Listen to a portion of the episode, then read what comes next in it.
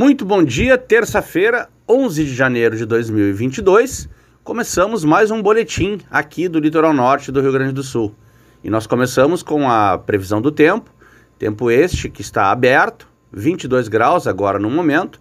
O vento não chega a 10 km por hora, a bandeira é amarela, o céu está lindo, azul e o mar também está na mesma linha, ou seja, o mar está bem clarinho e para quem está curtindo aqui no litoral norte, esse veraneio está pegando um tempo maravilhoso e a previsão é que tenhamos toda semana tempo seco e aberto aqui no litoral norte do Rio Grande do Sul. A previsão é que tenhamos hoje no máximo 29 graus e a tendência é de não ter nem chuvas esparsas. 20 guaritas são desativadas no Rio Grande do Sul por conta de casos positivos de Covid-19 entre os guarda-vidas.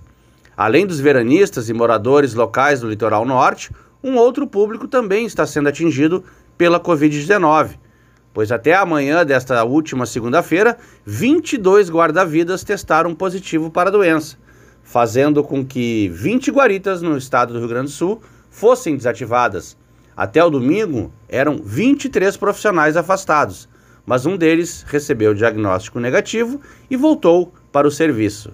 Os guarda-vidas são responsáveis pelo monitoramento e prevenção de acidentes e afogamentos no mar.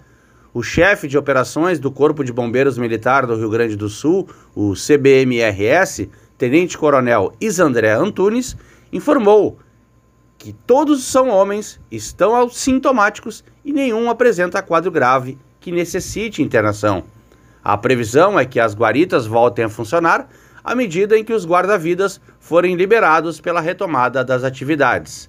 Abre aspas. Sem registro de óbitos desde 2018, sem salvamentos das últimas operações e baixo fluxo de veranistas, descreveu e ele ressaltou em função por que da escolha dessas guaritas que não foram aleatórias.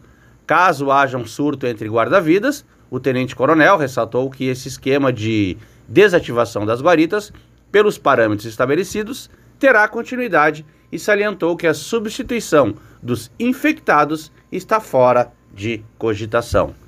Essas e outras informações, eu sou o Vitor Garcia e falei para o grupo RS Com.